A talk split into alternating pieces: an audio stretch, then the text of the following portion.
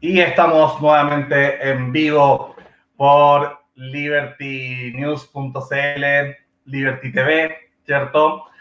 Acompañándonos nuevamente para poder conversar justamente sobre diversos temas de interés público, sobre todo para, para el liberalismo y para la idea, y tratar de, de tocar temas que para muchos pueden ser controversiales, y hemos debatido acá de todo en el programa.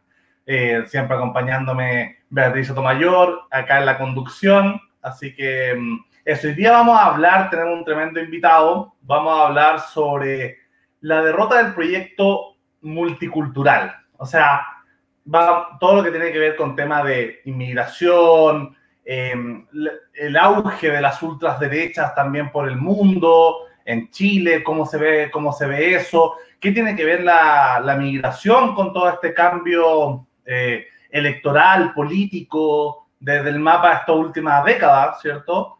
Eh, o estas últimas dos décadas, ¿qué tiene que ver todo eso y cómo se va a configurar un poco para que podamos conversar y predecir un poco qué es lo que va a ir pasando en Chile también? Eh, y bueno, vamos a conversar, vamos a responder la pregunta quizás central de, de este programa, ¿cierto? Que es, ¿es Chile un país racista?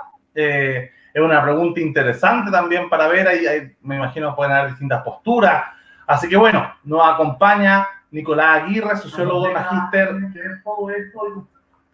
Perdón. Eh, Nicolás Aguirre, que es sociólogo y magíster de desarrollo urbano y dedicado al estudio de las migraciones y el conflicto entre grupos. Y es columnista de controversia.cl, que es cierto, es su, es su medio, parece que tenemos harto ahí en común con, con, Liberty News en las cosas que publicamos, en las formas sobre todo, así que, bueno, un gustazo poder conversar eh, con, con, usted hoy día. Te, te paso la, la, pelota, Beatriz, para que nos hagas también una introducción. Hola, mira, muchas gracias Nicolás por venir. Eh, de verdad, eh, estoy fascinada. La conversación antes realmente eh, súper preparado y quería eh, partir preguntándote por tu tesis, que es provocativa a morir. Y el link está en, eh, e, está en los comentarios y aquí mismo para quien quiera conocerla. Nicolás, muchas gracias, muy bienvenido. Cuéntanos un poquito de ti y cuéntanos, bueno, más o menos cuáles han sido los temas que has trabajado. Eh, está en silencio. Ahora sí. Ahora sí. Eh, bueno, muchas gracias por tenerme, Beatriz, Lucas. Eh, con mucho gusto aquí hablando con ustedes. Eh, a ver, para empezar, eh, con respecto a la pregunta de mi tesis.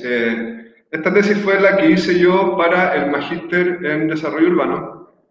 Y en el fondo lo que la tesis comenzó con una observación más bien empírica eh, vivir, eh, en ese tiempo vivía todavía en Yungay, y Yungay, como me imagino que saben, es uno de los barrios con mayor porcentaje de inmigrantes, ya llega algo así como al 20%, y ha sido además un barrio históricamente que recibe inmigrantes. Entonces hay, hay una cierta cultura de recepción hacia inmigrantes y donde confluyen distintas comunidades. Y bueno, suceden cosas bien interesantes. Y lo que veía yo viviendo ahí que viví durante cinco años y para cuando escribí la tesis ya llevaba algo así como dos, tres años viviendo, eh, era que esta, esta idea, esta noción de los autores, de los expertos sociólogos con los cuales yo suelo discutir, que discuto mucho en la tesis, de que Chile es racista, eh, yo no lo veía tan así. Eh, me parecía que había que poner ciertas precauciones sobre esa, sobre esa noción y, y creía que ahí donde estaba sucediendo la interacción entre nativos chilenos e inmigrantes, lo que sucedía en la práctica permitía en cierta forma poner estos reparos. Entonces, desde esa pregunta empiezo a hacer una discusión histórica y en base también a indicadores para ver si es que realmente lo que estaba sucediendo eh, podíamos no llamarlo como una suerte de opresión y racismo hacia los inmigrantes nuevos latinoamericanos, que sobre los cuales mayor eh, discusión existe en torno a si hay o no racismo, porque, porque claro, porque son, eh, porque tienen otra, otra complexión, tienen otro color de piel, y entonces así es que vuelve esta discusión sobre el racismo en Chile. ¿Continúa? Eh, sí, por favor. Estimado, eh, tenemos problemas técnicos, entonces solo podemos hablar uno a la vez para los que nos ven, entonces por eso eh, quedan estas cosas como raras, pero es que Internet nos odia, lamentablemente, y nosotros nos tenemos que someter. Entonces, eh, quería entrar al tema de los barrios, porque tú trabajaste en urbanismo y viviste en el barrio Yungay, que es uno de mis barrios favoritos en el mundo, junto con el cementerio y el barrio patronato precisamente porque ahí uno puede caminar por, digamos, puede moverse entre barrios y pasar de la pequeña Corea a la pequeña Arabia y hasta pasar por un pequeño México. Eh, y bueno, y el cementerio es también, es, eh, que es un lugar fabuloso. Yo voy de paseo, también muestra eh, que, Chile ha tenido, es multicultural y de hecho eh, por lo que yo me acuerdo, en una historia que yo leí de hace mucho tiempo, de que los inmigrantes palestinos que llegaron los primeros cuando, se cuando cayó el imperio otomano, vieron a todas las mujeres vestidas con trapos negros, en Chile con así, eh, miraron y dijeron acá nos vamos a hacer millonarios y trajeron los colores, trajeron el brillo y se hicieron millonarios y se hicieron empresarios textileros. Entonces hay toda una historia y ahora estamos de nuevo en una oleada. Eh, entonces, eh, a mí me... El tema urbano, cómo se mueven, sí, me voy.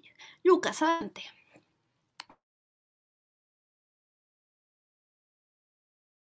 Sí, quería complementar un poco la, pregunta, em, sobre todo esta, esta pregunta, esta tesis eh, que que pusimos recién, ¿cierto? Si Chile es un país o no racista. Y preguntar ahí, em, porque claro, se mezcla la mayoría de las personas que critican al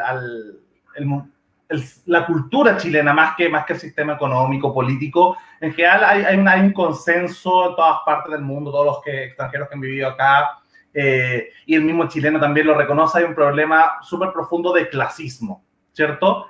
Eh, un clasismo heredado de la colonia, éramos un país con poca migración, ¿cierto? Eh, originalmente, mucha migración obviamente europea que se fue integrando a la élite, pero, em, pero no tuvimos migraciones multiclasistas, por así decirlo, en gran parte de nuestra historia de Chile. Y, toda la estructura urbana fue un poco desarrollándose así.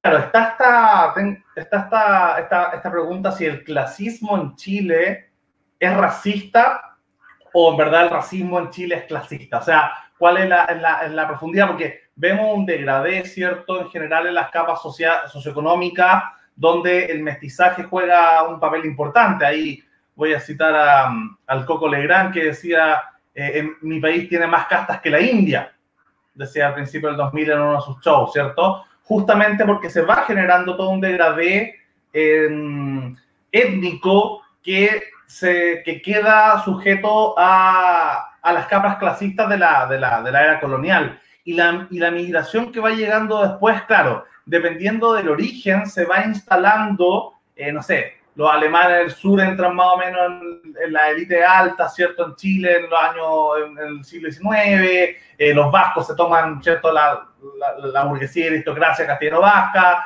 luego, no sé, la, la migración haitiana probablemente llega en situaciones probablemente a ocupar los espacios de, de, las capas más bajas donde los en puestos laborales que supuestamente los chilenos no quieren. Entonces, depende del origen del país, también se va generando em, una, una categoría racial o, étnica o del país de origen con respecto a la, a la sociedad y vincularlo un poco con el tema de las ciudades, ¿cierto? Porque de alguna forma Santiago, que, ¿cierto? Esta frase Santiago es Chile, Santiago también es un, eh, un espejo absoluto de lo que del clasismo de Chile. O sea, yo creo que Santiago, a diferencia de cualquier otra ciudad en Chile, tiene este tema, este degradé nuevamente que se da por comunas hacia el barrio alto, ¿cierto? Esta división histórica, cultural de Plaza Italia para arriba, Plaza Italia para abajo, o sea, y ahí vamos viendo también que se van instalando eh, en distintos barrios más o menos eh, ciertos perfiles socioculturales conectado a lo, económico, conectado a lo racial y conectado obviamente a esta cosa tan, tan de nuestra clase que el clasismo. Y el urbano también eso, eso se representa. ahí va para conectar un poco la pregunta con Beatriz. Eh, bien.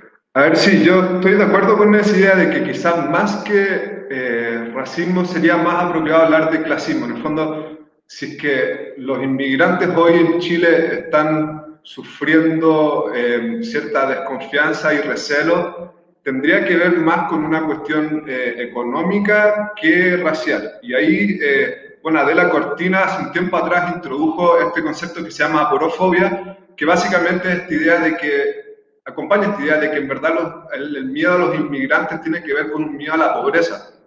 Pero para mí lo que me parece importante diferenciar es que una cosa puede ser que haya, en cierta forma, como un recelo hacia el inmigrante y otra distinta que tenga que ver con una, una opresión o una vejación institucional o social hacia el inmigrante. Son dos cosas que creo que hay que poder distinguir. Y cuando uno habla de esta otra segunda eh, dimensión, eh, em, no pareciera que, que, exista como una particular animadversión de la sociedad chilena que tiende a mantener al inmigrante en un segundo plano, sino más bien tiene que ver con las condiciones propias del proyecto migratorio. Entonces, cuando hablaba, por ejemplo, Lucas recién acerca de los inmigrantes europeos y los inmigrantes que hemos recibido en el pasado, hay que tener en cuenta que ellos tampoco en un comienzo eh, llegaron a instalarse en la clase alta. Ellos llegaron como inmigrantes pobres y luego en las segundas, terceras, cuartas generaciones fueron, eh, comenzaron a, a, subir en el estrato social eh, de la sociedad chilena, en el fondo.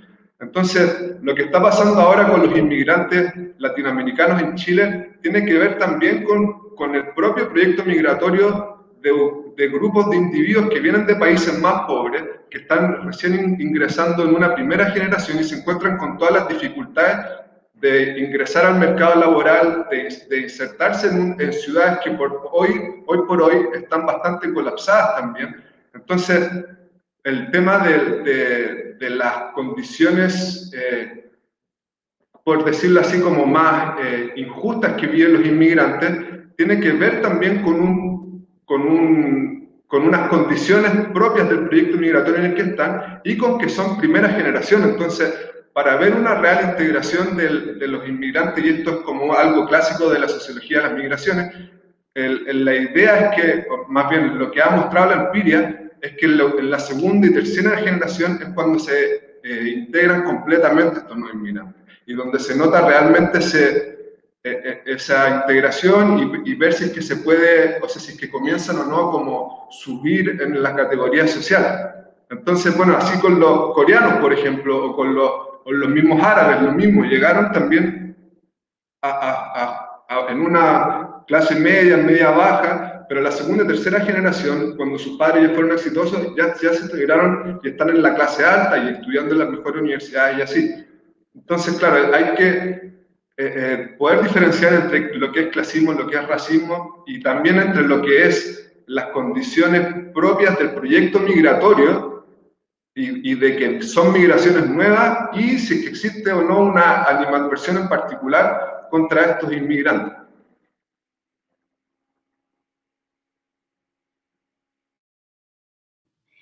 Hola, bueno, eh, interesante porque de, de, hecho muchas veces yo no yo había perdido la, la mirada de largo plazo que es súper importante y uno de verdad yo por lo menos ahora pienso en toda la gente que lo está pasando pésimo precisamente por la pandemia y porque no pueden salir a buscar trabajo etcétera. Pero sí una mirada de largo plazo es, fundamental. Una cosa que, que nos convoca acá fue un, interesante y, eh, bien demoledor eh, artículo que tú escribiste en controversia.cl, que era sobre el fracaso del proyecto multicultural. Y, eh, digamos, pusiste dedo en la llaga, así como mencionaste el elefante en, en la habitación, o sea, todas esas cosas que uno trata de hacer como fuerte de que no existen. Y es que, claro, eh, eh, hay un sector que dice no sean malos, hay que integrar, hay que compartir, etcétera, etcétera. Y hay otro sector, especialmente los más bajos, que dicen yo ya estoy al borde, no tengo para compartir. O, o temo que, me, que tener aún menos, o temo no poder. Entonces, eh, es complejo, es complejo porque no es solamente, eh, no, no, no, porque además el proyecto multicultural de repente trata a la gente un poco como niños, en el sentido de que, de que Juanito comparte chocolate con Menganito y dense la mano y con eso basta. Y no es así. Eh, que, eh, no sé, Lucas, Nicolás, quien quiera eh, comentar, levante la mano. Sí, yo quería también complementar, porque justamente la, la, pregunta del programa es sobre el proyecto multicultural, ¿cierto? Este, primero me gustaría que lográramos poder definir qué es multicultural en cuanto mucho de lo que tú dices que, que, está en juego, ¿cierto? La elección de Trump, eh, el Brexit, eh, el, alto porcentaje de, de, las ultraderechas en Europa, eh, responden de alguna manera a, a, lo que muchos han llamado como quizás el fracaso del proyecto liberal o las élites liberales, ¿cierto? Contra, contra este proyecto que han, que han acusado de elitista este proyecto más de Economist, ¿no? ¿Cierto? Como de este globalismo. Y justamente, justamente claro, yo no, no, no veo que, que realmente haya fracasado ese proyecto, sino más bien eh, estuvo, está en jaque o al menos tiene competencia. Porque desde la caída del muro de Berlín hasta la crisis del 2008, por así decirlo, era un proyecto que jugaba solo, que no tenía, que no tenía competencia, por así decirlo. Entonces, eh, primero definir un poco qué, qué, qué, es lo multicultural y si es lo mismo de alguna manera que este proyecto globalista o liberal eh, o de democracias liberales y, dónde se enfrentan y cuáles son los puntos en común. Yo me gustaría como primero definir el, concepto de, de multiculturalismo. Bueno, ese es un problema más importante igual, porque Dentro de la sociología se discute siempre, en los expertos en migración no saben si llamarlo eh, pluricultural, eh, plurinacional, multiculturalismo, eh, cosmopolitismo, son distintas categorías que en el fondo no tienen definiciones tan claras y que van en cierta forma mutando. Ahora, lo que yo he querido llamar, o, lo que se ha estado llamando y lo que trato de, identificar en, en, esa columna que escribí, es esta idea de de que acompañando los procesos de migraciones que están viviendo Europa y bueno, Latinoamérica, la sociedad misma, movida por, por, un, por un diseño político o por una idea política, tiene que ir eh, recibiendo a, los nuevos inmigrantes en un marco de convivencia cultural que en el fondo va eh, mutando los valores eh, identitarios nacionales. Entonces, eh, el, que supuestamente la cultura era una, identificada con una nación, con la nación, con la historia de una nación, que por lo demás es cierto que son siempre, eh, que nunca, no es cierto que sea una sola identidad, porque todas las sociedades modernas y las occidentales en general están compuestas por múltiples culturas, pero eso ha sido eh, producto de un proceso histórico que, que, en el fondo va llevando a que esa cultura que uno identifica como francesa, italiana, eh, confluyen distintas culturas. Entonces, eh, lo que hace el, el, proyecto multiculturalista es decir, eh, ahora con la nueva llegada de, nuevos inmigrantes, en particular en Europa es con la llegada de musulmanes, tenemos que reubicar nuestros valores, tenemos que comenzar a ponerlos en tensión con las nuevas culturas y ver qué, qué, aparece de esto de tal modo que nosotros todos podamos convivir y en cierta forma sentirnos identificados culturalmente y socialmente.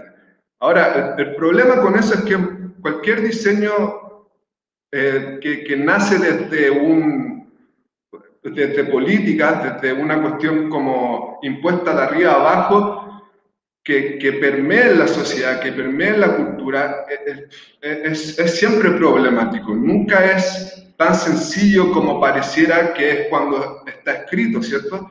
Y entonces aparecen tensiones en la sociedad y en la, y en la cultura misma que no se puede eh, solucionar tan fácilmente como los sociólogos y los políticos quisieran.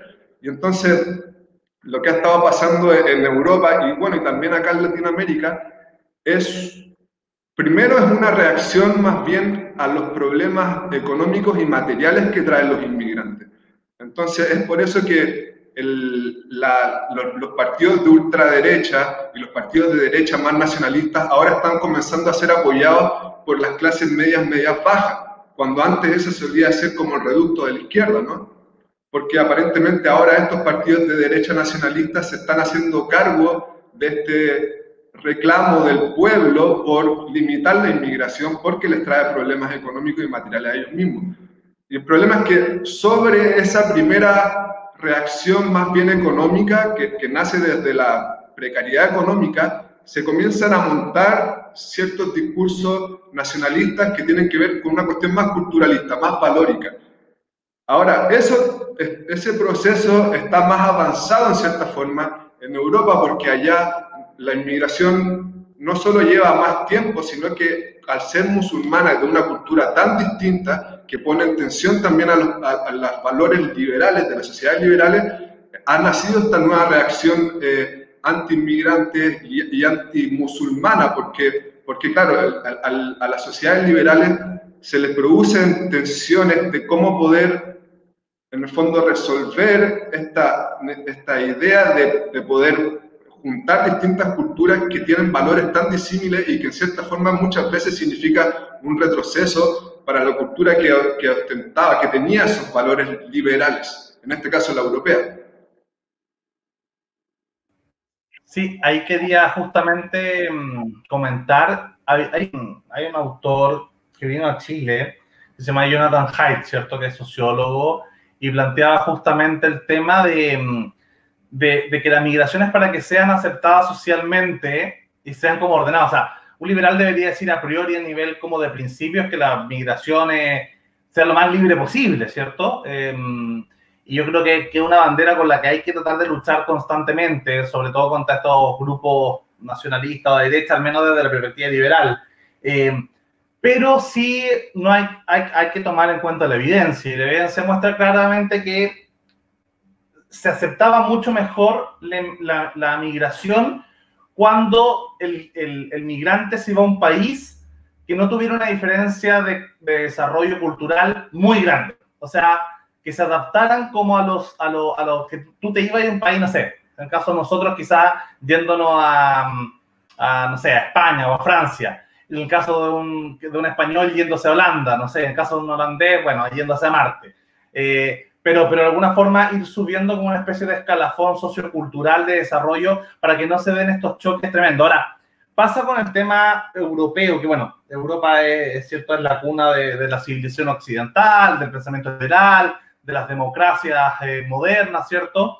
Y, y su migración, su, su, su, problema migratorio es diferente quizá al que tenemos en, en, América, tanto en Estados Unidos como en el resto de Latinoamérica, justamente porque, eh, claro, dentro de, si ponemos el caso de Chile, eh, la migración ha sido sobre todo colombiana y venezolana, anteriormente peruana, tenemos un sustrato cultural más o menos similar, o sea, un idioma similar, una religión de base similar y, puede, y a pesar de que puedan llegar con ciertas posturas quizás menos laicistas, que es como una de, la, de, los valores que, que van tomando los países desarrollados en América del Sur, sobre todo en el Cono Sur, que Argentina, Uruguay y Chile son más laicistas que el resto de Latinoamérica, eh, el cambio puede ser eh, diferente y, van a encontrar un grupo más o menos similar dentro de la población que todavía sigue siendo particularmente católica, eh, como que incluso en Chile es curioso porque se da tanto en clases bajas como en clase alta. Entonces, no, no, no, es tan diferente. Eh, en Estados Unidos el tema, de lo, de, el tema mexicano, que es cierto como con quien tiene la frontera, eh, también no es, no, a pesar de que tiene un idioma diferente, todavía hay un, hay un, hay un sustrato occidental más o menos similar y tienen historia conjunta. Pero el caso de Europa con el Islam es claramente el, el, continente más culturalmente desarrollado, ¿cierto? En términos de, de, igual, de igualdad ciudadana, de libertades eh, y un montón de, de, situaciones. Quizás solo le compiten eh, los países anglosajones, de, de ex colonias anglosajonas, como Australia, Nueva Zelanda o Canadá. Pero en general uno ve en Europa que están los países más desarrollados culturalmente y llega el Islam que, que tuvo una reacción muy conservadora en su propia historia, ¿cierto? Uno compara, es cosa comparar fotos de Irán en los 60 y 70 y después cuando después de estar su revolución cultural eh, se pegan un retroceso de siglos en términos morales, ¿cierto? Eh, entonces, uno, ahí ya no solo la religión, el idioma, sino que los valores parecen ser los contrapuestos. Entonces, las tensiones culturales eh, se entienden mucho más, se entienden mucho más con, esta, con este forcejeo de, no sé, todas las, todas las victorias culturales obtenidas por el liberalismo, el progresismo con respecto al feminismo, a, a, la diversidad sexual, llegan, llega el Islam que es particularmente reaccionario frente a estos problemas, ¿cierto? Entonces va generando estas tensiones, eh, estas tensiones que, que, terminan desembocando en partidos, partidos políticos de ultraderecha. Ahora, interesante también eso que nombráis sobre cómo le va robando a la izquierda. Eh, ciertas banderas. Y es, y es curioso justamente porque se va armando una suma de izquierda populista más derecha populista. En Francia fue muy notable. Las elecciones también tuvieron cinco candidatos más o menos de, de cinco quintos. La, la, izquierda más dura de, de, de los socialistas, que, que el sucesor de Hollande, ¿cierto? Macron, que era liberal, independiente, por así decirlo. Eh, el partido de Sarkozy y tenía Le Pen y los, y los votantes de, muchos votantes de la izquierda dura votaron por la derecha dura en segunda vuelta, justamente por contraposición a este liberalismo y Macron era el presidente de los ricos y era un liberal que andaba pensando, bueno, los chalecos amarillos fue todo el tema de que andáis pensando en los impuestos verdes, salvar el planeta, si acá hay un problema con la migración, con, no sé, con, con el tema de la agricultura y un montón de, de, de, temas más siglo XX, por así decirlo. Y, y, bueno, allá se escribió también esta, esta novela famosa, ¿cierto? Eh, Sumisión. Eh, entonces, tienen un tema con, la, con, la, con, con, con lo, lo, que tú encontrás como los, eh, creo que pusiste tu artículo, ¿cierto? Sobre los dos problemas que la comunidad europea encontraba como prioridad, el terrorismo y la inmigración, que allá estaban particularmente conectados con el tema a nivel cultural, con el tema del Islam, ambas. Entonces, eh, Sí, eso, dale, Berry. Mm, yo creo, yo quiero hacer una diferenciación. Eh, yo creo que el problema no es la migración, es la guerra. Eh, claramente la gente que está huyendo, que, que, se, eh, que está de Siria, de Yemen, el Líbano y to, todos estos lugares donde la gente no vive muy bien, o sea, probablemente no se irían si no, estuviera, si no tuvieran, digamos, estos tremendos problemas. Eh, eso por un lado. Yo, bueno, no creo que el Islam en sí sea problemático porque uno puede ser eh, isla, y, musulmán, eh, mu, mu, musulmán así, y, y, ser alguien razonable, pero el punto es precisamente que es también la guerra que hace que primero que, que, la gente se radicalice y bueno, cuando uno está desesperado empieza a ponerse más eh, porque yo, yo soy atea, yo no, no, yo soy súper atea, pero por otro lado creo que también eh, durante la Guerra Fría resulta que el Islam, el, el Islam más radical era anticomunista y resulta que Estados Unidos y Europa lo apoyó con armas, dinero, eh, precisamente para mantener el comunismo fuera de la zona del Medio Oriente. Y resulta pensando que podían controlar a, lo, a, lo, a, a, estos locos fácilmente. Y no fue así. Entonces, eh, pero el punto acá, y todo esto fue para responder a una guerra, a otra guerra, a otra guerra, el enemigo de mi, de mi enemigo mi amigo, y el enemigo de, y así y vamos, vamos solucionando los problemas, creando problemas más grandes. Acá, o sea, el problema es la, eh, es la guerra. En fin, eh, Nicolás, ¿qué opinas? Sea, sí, claro, lo, que produce en un comienzo el proceso de expulsión eh, es una cosa, en el fondo los países comienzan es lo que se llama como factores de expulsión de una población eh, y la guerra sin duda es, uno de esos grandes factores, es decir, eh, muchas de las personas se van de sus países precisamente por eso, y es lo que pasó también eh, a comienzos de los 2000 con los colombianos que, y, y el 2000-2010 que comenzaron a venirse a Chile también escapando de sus propias guerras civiles y el tema con, con el narcotráfico. Entonces, eh, claramente ese, ese, es uno de los factores que, que inciden en que las poblaciones migren. Ahora, para mí el punto relevante es qué hace el país de origen. Entonces, cuando el país de origen comienza a, en el fondo, a, a, dudar de sus propios valores, a dudar de lo que ellos consideran como, como lo que identifica nación y lo que identifica a la sociedad, la, la, integración de los inmigrantes yo creo que va a ser más dificultosa. Entonces, por eso es que en un comienzo, o sea, las migraciones que vivió, eh, que vivía eh, Estados Unidos hace no tanto atrás y probablemente Europa también, cuando ellos lo que hacían era recibir a población inmigrante y manteniendo su identidad siempre fuerte, cosa de que ellos se pudiesen integrar a algo, ese tipo de integración resultaba exitosa porque las diferencias, a, pesar de que podían seguir existiendo, de cierta forma se, se podían conjugar mejor cuando había un, un, núcleo identitario que los permitiese unir y considerar a todos de la misma nación. Ahora, cuando, la, cuando las sociedades actuales comienzan a, a decir que, que en el fondo que tenemos que tener esta como conjugación de valores y de culturas en un mismo territorio, cada una manteniendo en cierta forma sus distintos eh, ritos, hábitos, las cosas se vuelven más dificultosas necesariamente. Y entonces comienzan a aparecer reacciones entre el grueso de la población que buscan entonces en políticos que puedan representar esos intereses. Y ese, ese es el gran peligro, ¿sí? Que, que en el fondo la, la, la esta intención por, por lograr que se conjuguen todos estos valores eh, haga que exista una reacción de parte de la población para, para mantener como su identidad fuerte. Y, bueno, y ahí de nuevo es cuando aparecen entonces estos grupos políticos eh, o partidos políticos que están dispuestos a, a asumir ese, ese rol.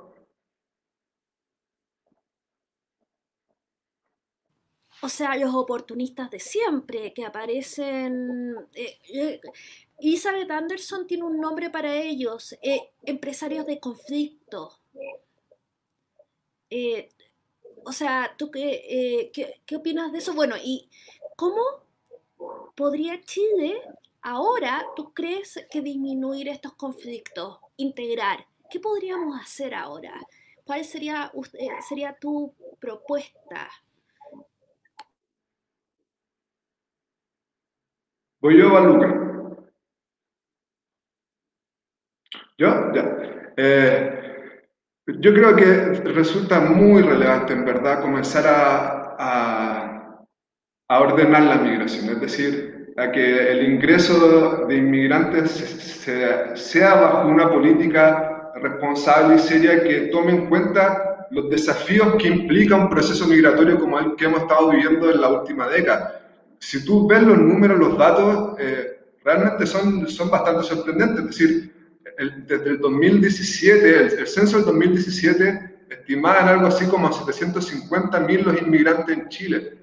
Y luego el INE, el 2019, a fines del 2019, o sea, algo así como dos años y medio después, los pone el doble, en 1.5 millones. Entonces, esa cantidad de gente en, en dos años, que hay un problema de medición ahí, pero es mucha gente ingresando en muy poco tiempo y claramente va a traer dificultades, sobre todo si es que las dificultades se traducen en cuestiones económicas, es decir, si que no puedes si no logras que estos inmigrantes se, se integren económicamente, laboralmente, va a tener dificultades, pero también si es que lo logras integrar y la economía no crece lo suficiente para mantener a la población nativa en los mismos niveles de empleo, la población nativa se resiente. Entonces, al tiempo que estamos viviendo esta migración y al tiempo que hemos estado viviendo también una cierta desaceleración económica, eh, los problemas entre nativos e inmigrantes, este roce, eh, va a seguir aumentando.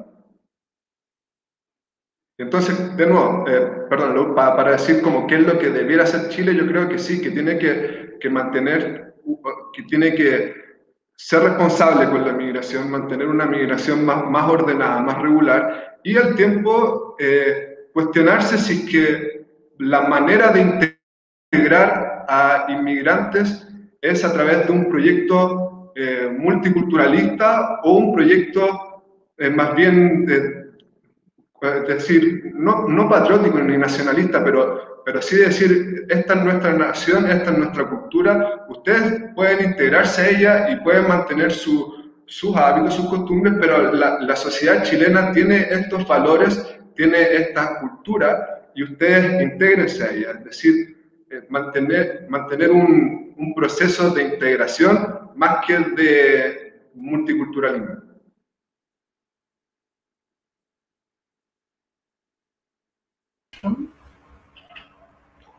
Sí, justo preguntarte un poco sobre, sobre estas consecuencias que tienen con respecto a la, a la creación de las, de las ultraderechas, como se conoce, ¿cierto? Porque de alguna manera los casos que tú mencionas son, se parecen si es que uno lo analiza desde, desde grupos que antes no estaban en el mapa político y aparecen ahora último, eh, también un poco como reacción a lo a otro grupo que no, que no estaba hace rato, en, al menos desde la caída del muro, siendo un grupo político importante, que es como la izquierda populista. El mejor caso, ¿cierto?, es, Podemos de España, que de alguna forma logra reivindicar, curiosamente, en Europa, después lo copia Corbyn en el Partido Laborista en Inglaterra, ¿cierto?, un modelo eh, pseudo-chavista, o sea, importa, importando una ideología latinoamericana hacia Europa, eh, Después uno ve también ciertas coincidencias con Bernie Sanders en Estados Unidos. Entonces, uno ve que se da primero una, una izquierda populista y luego,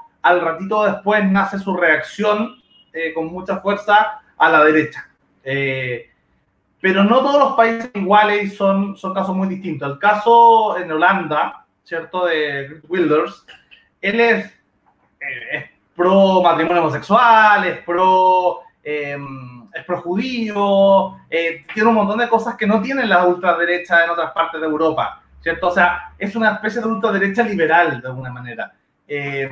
Vox en España, y, ese caso es interesante porque yo me puse a estudiar el tema de la ultraderecha en todo el mundo cuando en Chile y en España no existían. Eh, no había un José Antonio Cast todavía y Vox era un partido muy, muy, muy marginal, bajo el 0,5%. Entonces, yo me preguntaba, ¿Chile y España pueden tener ultraderecha? Bueno, la pregunta se respondió solo dos años después y se convierten en fuerzas políticas relevantes para la discusión nacional.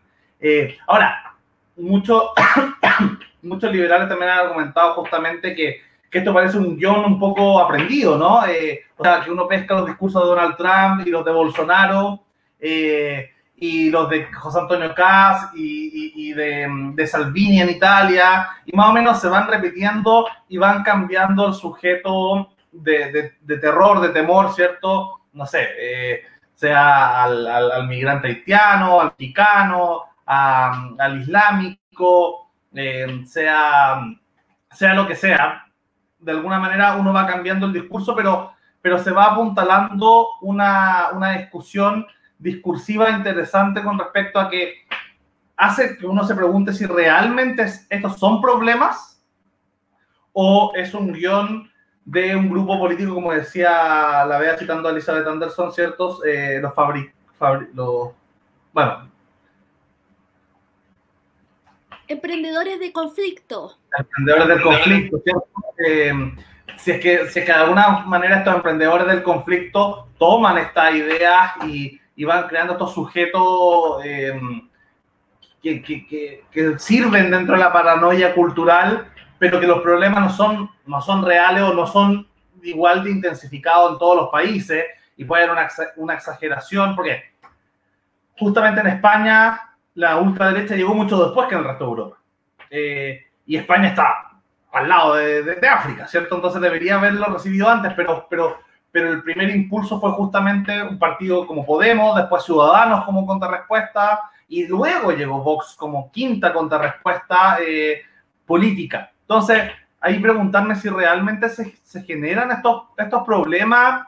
En algunas partes deben serlo, obviamente, pero en otras parecen también como un guion medio aprendido de las otras derechas como para, para posicionarse. Y, no sé, en Chile el tema, el tema de, la, de la inmigración eh, pareció haber sido un tema 2010, final de la campaña 2017, cuando ya José Antonio Caz entra en carrera y dejó de ser tema más o menos en el primer semestre del gobierno de Piñera, cuando se tomaron estas medidas eh, dentro del gobierno, pero, pero no parece ser un, un, tema central como por ejemplo podría ser el tema del conflicto mapuche, como podrían ser otros temas de, de, de, de esta agenda. Eh, o, o, o, de problemáticas reales. ¿Y cuánto explota ahí la ultraderecha a términos como, no sé, porque también no solo tiene el tema de la, de la inmigración, sino también su, probablemente su principal agenda, fuerza eh, ideológica sea una contrarrespuesta a esta izquierda progresista o a esta izquierda populista, a ambas, ambas centros, ambas izquierdas de alguna manera. Eh, ¿Cuánto, ¿Cuánto este problema es un problema real o, o, o, puede ser más bien un problema explotado por este grupo político? O sea, bueno, yo lo que, para empezar, a, a ver, quisiera mencionar lo que decía sobre las diferencias entre estos partidos. Yo sí creo que hay eh, diferencias entre los, los partidos en Europa, en Norteamérica y, y, bueno, en el Cono Sur, siendo, no sé, Brasil con Bolsonaro y acá José Antonio Cast en Chile. Eh, no me queda tan claro eh, si es que todos son tan iliberales, eh, porque muchos de ellos han aparecido, como el que mencionaste tú en Holanda, son más bien eh, estos partidos llamados de ultraderecha porque son eh, como anti-inmigrantes, pero en esta defensa de valores liberales, eh, que puede tornarse iliberal en tanto rechaza eh, a un otro, entonces como que pareciera que está en conflicto con el liberalismo, pero, pero y, y porque se radicaliza en cierta forma y se vuelve también xenófobo, pero en cierta forma nace primero como un intento por defender los valores liberales que esta cultura progresista solía tener, y especialmente así, por ejemplo, con, con minorías sexuales. Entonces existen muchos, por ejemplo, hombres, eh, en, en, en, Holanda esto es muy claro, y también en Inglaterra, con Douglas Murray, que son eh, personas homosexuales que han visto cómo la llegada de, de inmigrantes musulmanes les significa un peligro a ellos en la calle real. Entonces, eh, en defensa de nuevo de su, de, de, su estilo de vida, ellos están eh, reaccionando de un modo que parece iliberal, pero sigue siendo una defensa de los valores liberales. Eh, eso por un lado. Luego, sobre lo de que si los políticos en el fondo están inventando estos conflictos o están magnificándolos o son, o son reales. Yo creo que hay un poco de ambos, es decir, eh, me parece que estos políticos no podrían existir, no tendrían ninguna fuerza si es que los conflictos no fuesen reales. Si los conflictos, eh, si es que la sensación eh, de amenaza, si la percepción de amenaza, no de amenaza entre nativos e inmigrantes no existiera, estos partidos eh, y estos políticos populistas de derecha o nacionalistas no tendrían ninguna representación, no tendrían ninguna fuerza. Ahora, tienen fuerza precisamente porque existe una cierta población que está dispuesta a apoyarlo, población que muchas veces lo que no tienen, eh, no son, no es una población que beba de una tradición nacionalista anterior, ni de intelectuales o autores nacionalistas, sino que tienen una, una pulsión por defender lo que consideran que es suyo, tienen un, interés por mantener su estilo de vida y entonces se, se cuelgan o, van hacia esos políticos y partidos y movimientos que reivindican eh, esta defensa de identidad nacional en el fondo.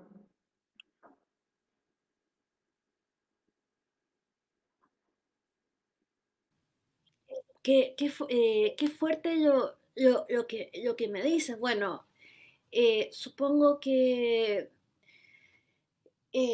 la, parte de, de los gays holandeses sintiéndose en peligro es realmente terrible, porque eso no se justifica. digamos, entonces, eh, pero yendo un poquito para atrás, estamos comparando el, liberalismo y la tolerancia en el que las comunidades pueden eh, decidir cómo, cómo vivir y, eh, y, y, otro liberalismo que es que sería que era como el de mm, el perfectibilista, ¿no? El de crear la mejor sociedad posible para vivir todos juntos y integrarnos. Digamos, entonces esa sería como la propuesta, no que usted en su casa, en su barrio, en su gueto, haga lo que quiera porque es su cultura, etc. No, que ese sería el liberalismo y la tolerancia. No, acá, somos, acá tenemos que ser todos los mejores ciudadanos posibles y, esta, y las reglas son las de la democracia liberal. Eh, eso es lo que, lo que tú estás diciendo, Nicolás. Bueno, eh, pues, eh, no sé.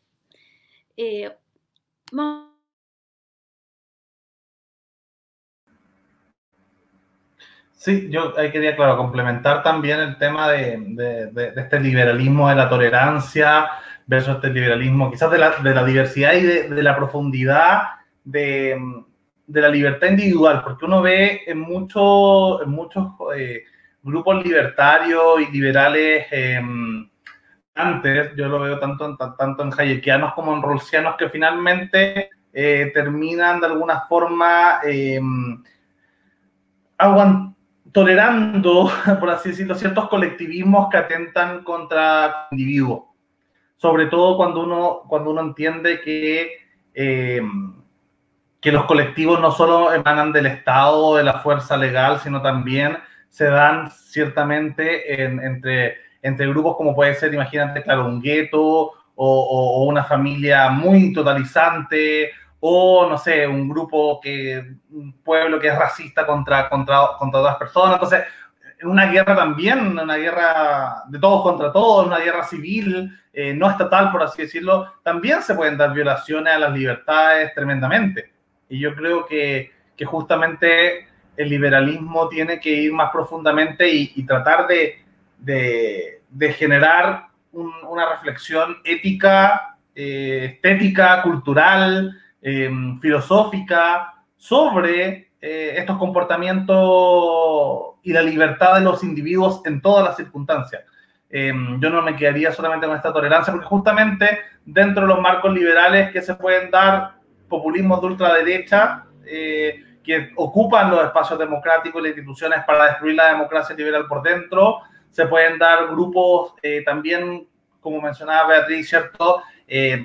con, el tema de la migración, que es súper liberal, puede llegar a un grupo culturalmente muy distinto y tener una micro sociedad totalmente colectivista que atente contra el individuo, que atente contra otros individuos fuera de, de ese grupo, como puede ser, no sé, eh, mujeres que lograron conquistar después de años de lucha feminista, no sé, poder andar con minifalda libremente por la calle y, encontrarse quizás con un grupo islámico o ultra religioso, vamos a saber tú, ¿cierto? Que, que, son ajenos al desarrollo cultural interno de su propio país, de su propia sociedad, que, mm, que digan, que le digan, no sé, oye, vístete, vístete decente, ¿cachai?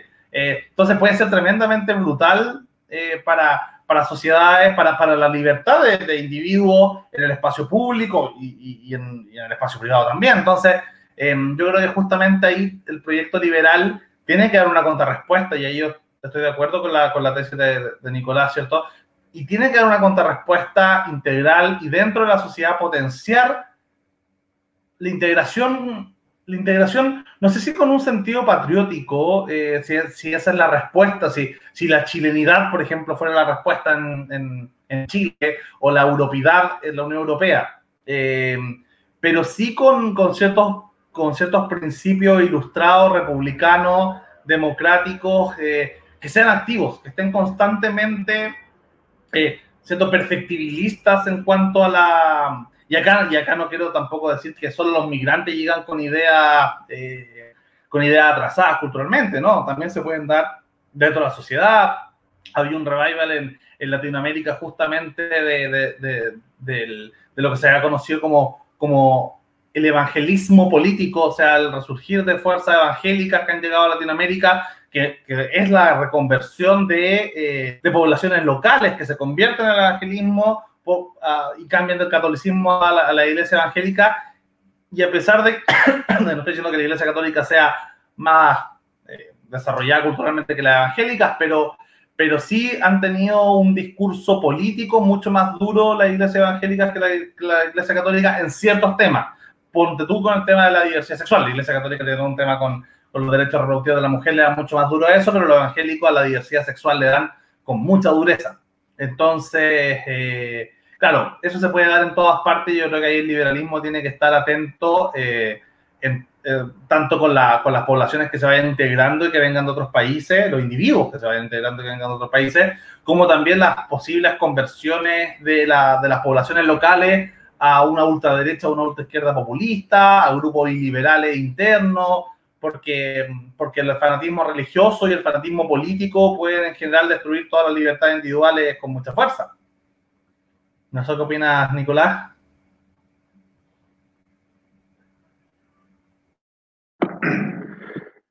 Eh, sí, estoy fundamentalmente de acuerdo con lo que dice Lucas y Beatriz. Digo, eh, si, si la, llegada de inmigrantes se traduce en, desafíos, en la respuesta de la sociedad tiene que ser de una defensa de estos valores que, que, ellos, que ella misma para sí ha contemplado como los que son necesarios para la sociedad y para que todos los grupos en el fondo puedan desarrollarse así en su mejor, en su mejor ley. Entonces, cuando últimamente con el, progresismo, un poco lo que ha estado haciendo esta izquierda más bien progresista es poner en duda los valores eh, de, la, de la cultura occidental, de la cultura eh, moderna, en el, en el, entendido de que, de que oprime a las minorías, de que deja fuera al otro, etc. Pero nada de eso eh, se sostiene cuando uno lo ve empíricamente, es decir, allí donde más se respeta a las minorías, ahí donde más hay encuentro con el otro, es precisamente en esas sociedades occidentales eh, como las que están recibiendo a los inmigrantes actualmente. Entonces, aparece, eh, el progresismo tiende a esta como, como autoflagelación, como a, castigarse a sí mismo y, y, en el fondo querer desembarazarse de estos valores que, que, tiene, que, trae consigo, eh, que traen consigo estas naciones, estas sociedades, para para el fondo como poder aceptar la diversidad y vivir todos como en, esta, en este paraíso más bien utópico en el que, que ellos están pensando y buscando diseñar, pero como, como comentaba al comienzo, todas esas, esas utopías, bueno, simplemente no son, eh, o sea, son eso, son utopías y, no, no, es tan sencillo lograrlas. Entonces, eh, suelen omitir que la llegada de inmigrantes produce eh, desafíos importantes en la sociedad y, quieren como en cierta forma como hacerse los locos con, con, todas las problemáticas que está trayendo para la población nativa y sobre todo para la más pobre. Y también, de nuevo, lo que implica como para una sociedad eh, que tiene un cierto compromiso con los valores liberales, la llegada de grupos que aparentemente tienen mayores problemas eh, en en, estos valores liberales, pues, en este compromiso con los valores liberales.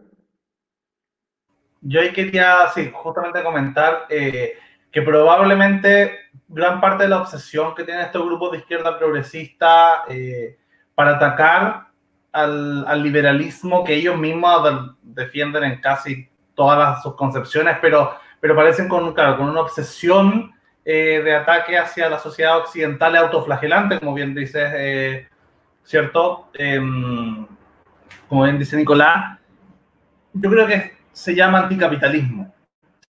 Y, y, como, tú, como tú bien dices, son las sociedades capitalistas las que mejor, eh, más derechos han asegurado a las mujeres, a las minorías sexuales, a los migrantes, a los ateos, a, la sociedad más laica. Em, y, casi todas las diversidades culturales que defienden esta misma cierta izquierda progresista, pero que tienen heredero de, de, ciertas corrientes marxistas, tienen una obsesión con el capitalismo, con el neoliberalismo, como lo llaman ellos, ¿cierto? Entonces, de alguna forma, intentan criticar los propios valores que sostienen todas estas banderas muy liberales, que son la mayoría de las banderas progresistas, pero que para ellos no les calza y les genera esta dicotomía y, esta, y, esta, y este choque interno, ¿cierto? Estas contradicciones internas, justamente porque el liberalismo ha sido un proyecto capitalista y al mismo tiempo progresista en lo moral. Entonces, yo creo que ahí es donde, donde chocan, chocan ellos y en general se intentan disparar a los pies por, por alguna forma, por no aceptar eh, eh, esta, esta dicotomía que se da en que los países más liberales son justamente los países más capitalistas. Eh, Nicolás, para ir cerrando, preguntando, porque acá nos preguntan harto sobre también el título de la, de la discusión y lo que tiene que ver con el Chile, mm, con, con, con, el Chile racista. Y claro, el tema, el, tema, el tema mapuche, el tema indigenista, es un tema que va probablemente a ser más importante creo yo que el tema de la inmigración eh, para las próximas elecciones presidenciales, sobre todo por el conflicto que hemos visto en el sur estos últimos meses. Eh, y de alguna manera, entre eso y el estallido social, se han tensionado mucho más. Bueno, y el tema del rechazo y la prueba de la nueva constitución ha tensionado mucho más la política que se ha visto en las redes sociales. Eh, entonces, claro, se, se, va, se va quebrando el mundo liberal, se va quebrando el diálogo democrático porque se van extremando las posiciones en, cuanto a eso. Y claro, uno, si uno lo ve en términos de migración, los primeros nativos, los primeros, los, los inmigrantes fueron los colonos, ¿cierto? Los inmigrantes fueron los europeos. Entonces, parece ahí interesante que, que algo que no pasa en Europa, ¿cierto? Porque no, no, es distinguible la, la, la sociedad pre-indoeuropea de la, de la indoeuropea en cuanto a, no sé, a etnia, no son físicamente no son tan distinguibles en Europa y, y, y ya están todos más o menos mezclados y tuvieron sus siglos de guerra entre ellos por, por grupos étnicos más o menos similares. O sea, ver a franceses contra alemanes, no hay una diferencia étnica muy importante como para justificar que fuera una guerra racial. Eh, pero al mismo tiempo, claro, cuando llegan poblaciones inmigrantes con otras religiones, con otras culturas, se nota mucho más la diferencia.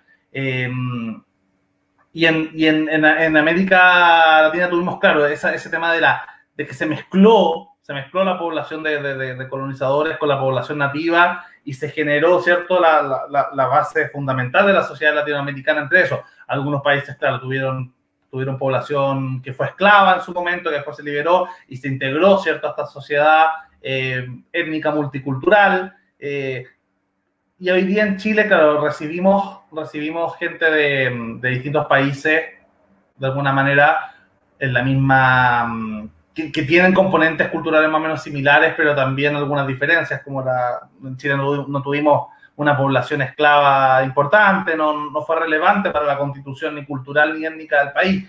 Eh, en el norte quizá un poco más, pero, pero en, la generalidad de Chile mucho menos.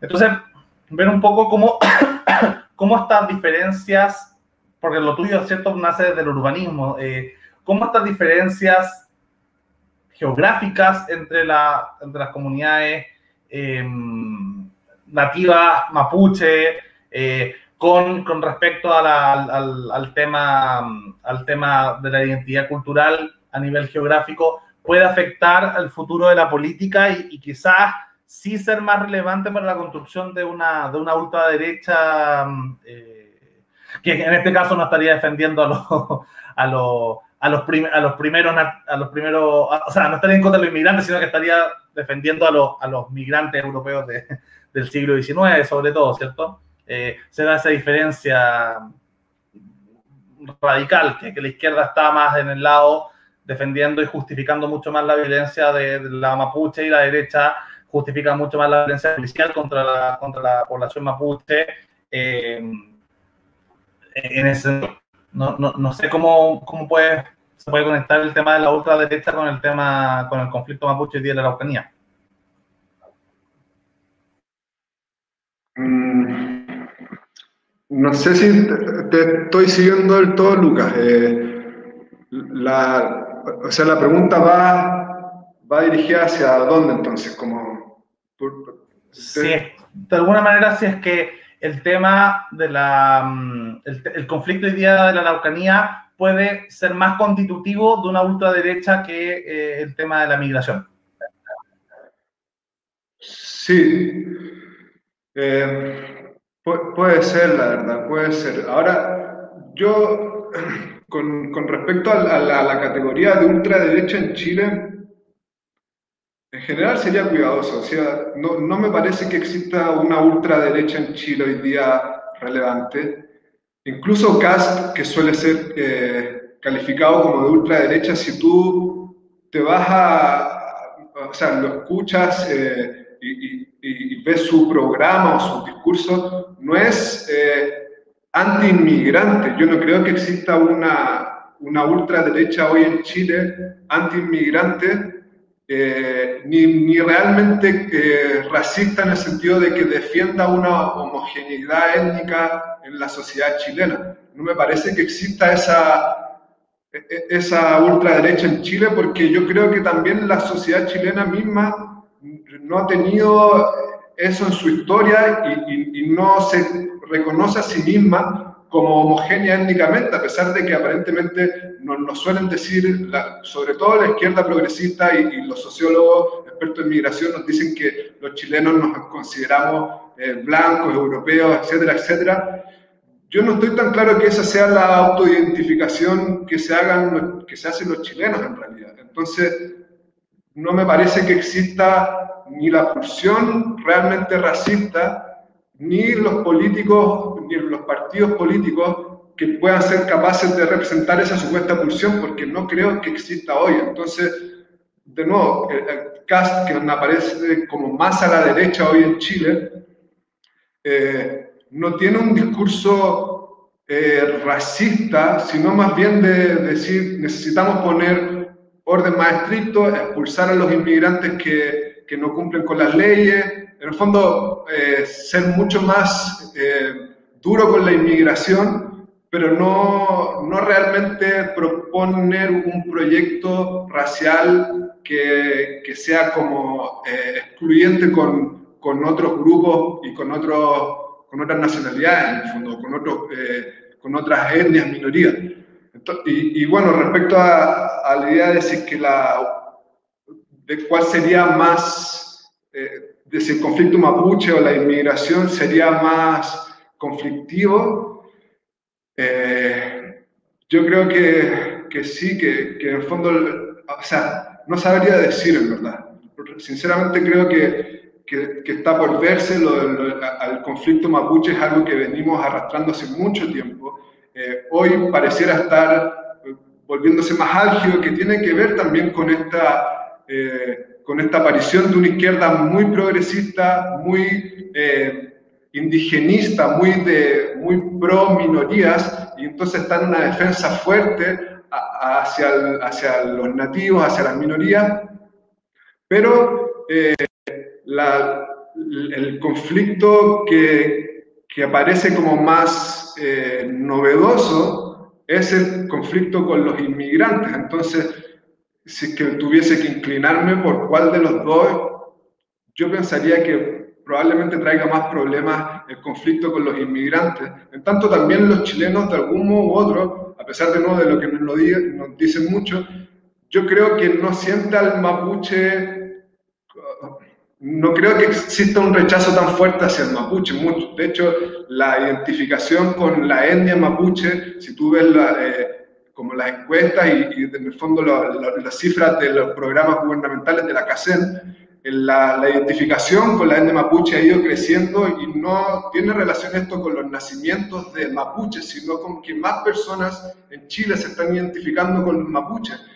Y, y incluso para retomar un, hilo más bien histórico de este problema, el, Nicolás Palacios, que suele ser reivindicado como el gran eh, autor intelectual de la idea de la raza chilena, incluso él proponía que la raza chilena estaba compuesta por eh, un padre godo europeo, español godo europeo, y una madre mapuche. Entonces, esta raza chilena que parece como súper... Eh, que, que, suele ser identificada como blanca, europea, etcétera, quien inventó, acuñó el, el término raza chilena, es Nicolás Palacios, quien identificaba la madre mítica de esa raza chilena como mapuche. Ahí, bueno, voy a, voy, a diferir de, de, Palacios justamente porque, no por la parte, no por la parte de la, de la mezcolanza entre chileno y europeo, sino por la identificación del español con los gos que tuvieron muy, muy, muy poca influencia en, en, en, la historia de España y, en la, y mucho menos étnico, genético en España. O sea, España tiene muy poco de, de germanismo, pero, pero claro, justamente muchos de los que reivindican cierta parte como europea o, llevan la glorificación del tema blanco europeo tienden a, estar muy ligados al germanismo, bueno, no lo vio con, con, con, la Alemania nazi, y en generalmente se ven los grupos neopaganos y los grupos como de ultra, ultra, ultra derecha, no, no José Antonio Cast ni Vox, sino que los grupos neonazis, etcétera, ¿cierto? Ahí uno ve cierta, cierta cercanía con el germanismo, no, no sé por qué no ha habido tanto una reivindicación con, no sé, con lo céltico o con lo ibero o con, no sé, lo mediterráneo, si se quiere, en cuanto a, a, supremacismos o, o, componente racista. Em, pero, claro, si, si, lo pone así sobre el tema, sobre el tema de la ultraderecha en Chile y, el, racismo, claro, uno no lo ve claro, o sea, porque en términos, en términos eh, como reales, sí, tenéis razón. ¿no? No, José Antonio Castro no se pone a decir, bueno, hay que sacar a los a lo inmigrantes haitianos y hay que dejar a los inmigrantes, eh, no sé, eh, norteamericanos que vienen a, invertir al país, ¿cierto? No, no se ve una, una, una, una, real diferenciación así. Pero igual hay un componente, sobre todo en la, en la década de las redes sociales del siglo XXI, post... Eh, post-crisis del 2008, donde se da la, lo que se llama como la política de la identidad. Y esta izquierda progresista ha convertido, bueno, al hombre blanco, heterosexual, carnívoro, burgués, eh, occidental, bla, bla, ¿cierto? Lo ha convertido como en el sujeto eh, histórico a, a, temer y a destruir. Y de alguna manera la derecha también, Donald Trump se, se, se hizo, se hizo de esto y dice, bueno, sí, ya, está bien, somos los blancos, somos los hombres, y no hay que sentir vergüenza ni de ser hombre, ni ser heterosexual, ni ser blanco, etc. Entonces, de alguna forma, ha habido, en tanto en la izquierda progresista como en la derecha reaccionaria, eh, juegos con, con, esa, con esas identidades que quizás pueden tener asidero en la realidad genética o no. Eh, pero al menos en el, meme cultural, en el meme estético se da, se da que en Chile, por ejemplo, no sé, en las clases altas hay más eh, ascendencia europea que en las clases bajas. En, en, el sur el conflicto se da entre, generalmente, descendientes de, de, de, comunidades alemanas contra personas que se autoidentifican como mapuche. Entonces, uno, uno tiende a, a, mezclar el color de piel con ciertas ideologías políticas, con ciertas pertenencias culturales, con ciertas pertenencias socioeconómicas. El clasismo tiene mucho de eso, ¿cierto? O sea, se ve y no es lo mismo ser, eh, o sea, el rubiecito de, de, de, de, la pobla tiene muchas posibilidades de surgir eh, y quizás probablemente el moreno de las clases altas también sea más discriminado en su propio círculo. Eh, entonces, tam también hay un componente, yo creo, de, racialidad, al menos estética, fenotípica, de discriminación importante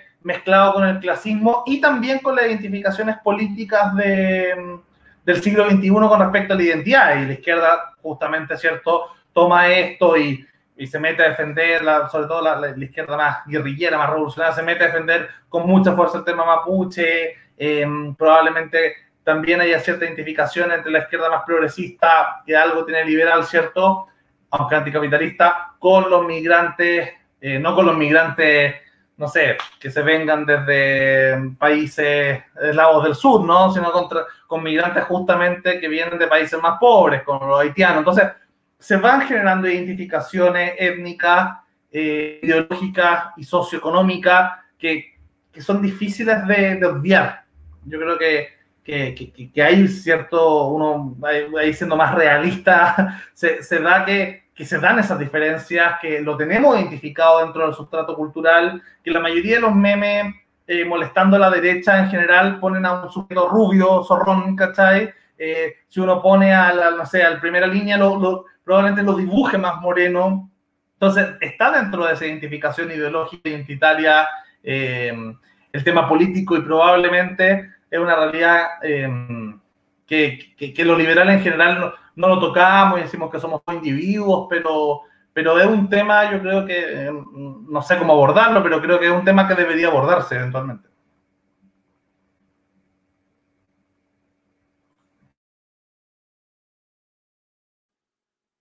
¿Qué más, Beatriz? Em,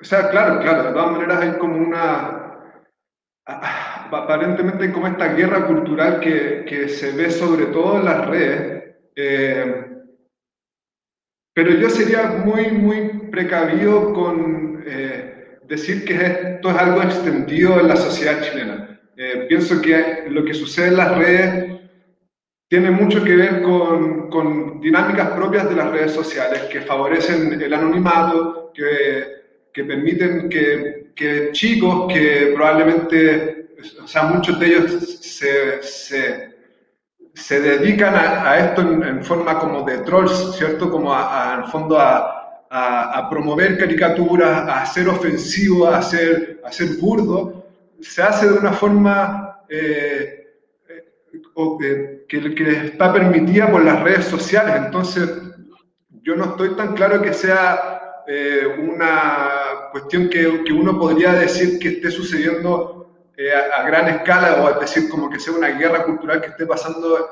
en la sociedad chilena a modo general. Eh, lo que sucede en las redes sociales es, es bien particular y que, de nuevo, que tiene que ver con las condiciones propias de las redes sociales. y después, claro, con respecto a esas caricaturas de la, de la elite y así, eh, yo de nuevo sería también bien cuidadoso con esas caricaturas porque lo que muestran en general las, las encuestas es que quienes más están de acuerdo con la inmigración son precisamente las clases altas y a medida que tú vas bajando en la, en la escala social, ves que existe mayor conflicto y mayor demanda por restricciones a la inmigración. Entonces, eh, no es tan claro que, eh, que las, las ideas que tenemos sobre la derecha, la izquierda, la élite, el pueblo, eh, sean hoy en día válidas y vigentes. Como que el mapa político se ha ido reestructurando y, y en el fondo los apoyos de las distintas clases a los partidos han, han ido cambiando con el tiempo. Y la izquierda progresista en general suele ser sobre todo bien educada, universitaria, de clase media, media alta, y ahora el, quien aparece como más anti-inmigrante no es esa clase alta elitista, sino más bien las clases medias, medias, bajas, que son quienes están eh, en el fondo recibiendo y conviviendo con los inmigrantes y teniendo que competir con ellos económicamente.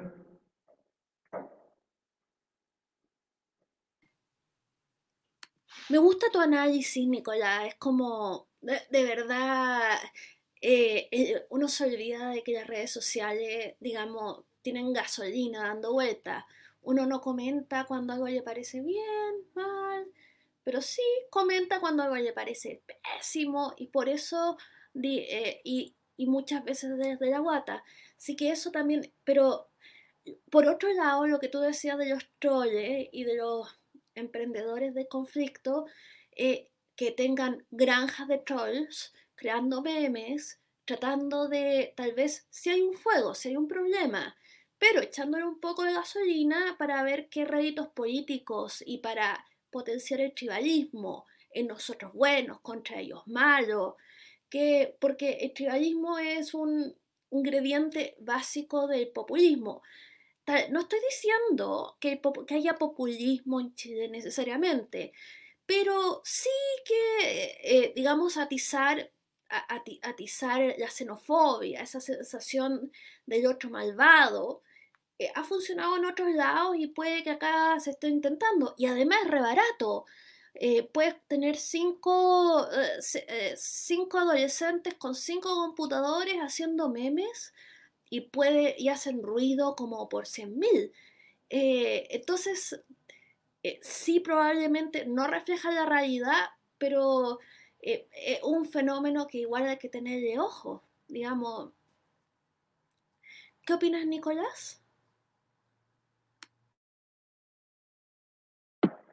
Sí, estoy, completamente de acuerdo. O sea, si bien pareciera ser como una cuestión quizás como de nicho o de de no sé, quizás adolescentes o adultos adolescentes que están haciendo, dedicados a esto en las redes y a, molestar, a conflictuar, hay que ponerle ojo porque también son capaces de atizar la xenofobia y, de generar eh, conflicto y, y, ese es precisamente el peligro. O sea, si bien yo soy bien cauto de decir que lo que se ve en las redes sociales está pasando como en la vida real, em, no menos cierto que lo que esté pasando en las redes puede empezar a influir en la vida real. Y ese es el, fondo, en el miedo, que esa xenofobia bien, dura que vemos en las redes a veces puede comenzar a, expandirse y tomar fuerza en la sociedad.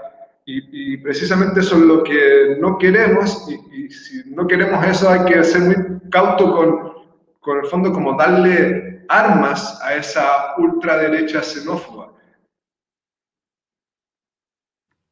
¿Se acuerdan? ¿Se acuerdan cuando empezaron a aparecer esas historias como eh, inmigrante trató de robarme la guagua? Entonces como eh, que habían un montón de historias de, mitos urbanos de señora chilena con la guagua y que trataron de, y que trató de robarme puras historias así que eran precisamente para atizar todos los, miedos.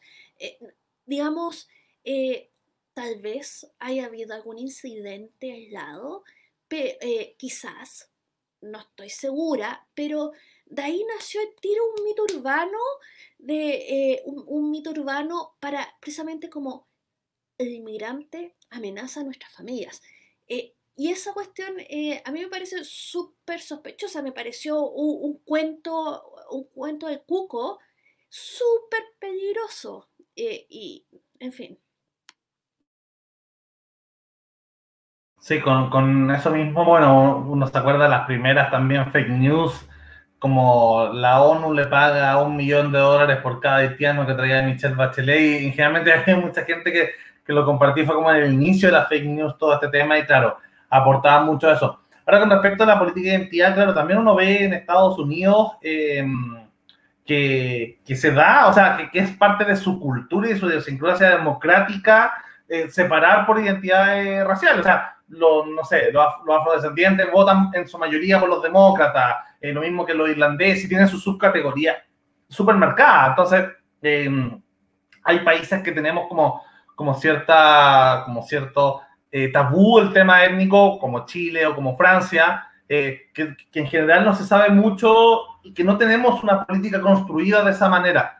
Pero hay otras partes con democracias liberales perfectamente desarrolladas que construyen su política en entender que, eh, por qué, no sé, por la, a, la, a, las clases medias norteamericanas blancas, poco educadas, les da más susto el tema del inmigrante y probablemente voten Bernie Sanders en la primaria, pero voten Donald Trump en, en, la, en, en, la primera, ¿cierto?, la, elección presidencial. Entonces, uno tiene más o menos, en Estados Unidos se tiene súper, súper, súper encontrado cuáles son los grupos étnicos eh, y, no, y no se acomplejan tanto con el tema.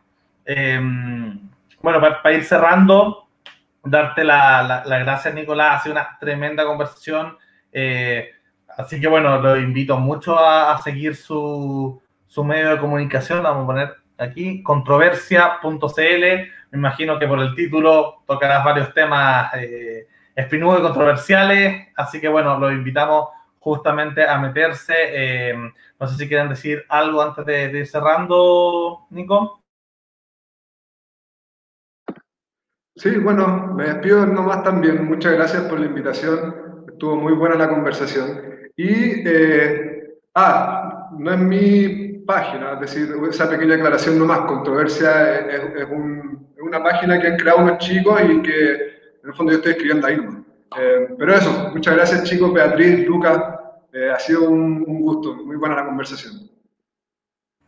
Bueno, muchas gracias Beatriz, nuevamente conduciendo y gracias a todos los que opinaron, eh, que fueron bastante los que nos estuvieron viendo, así que gracias.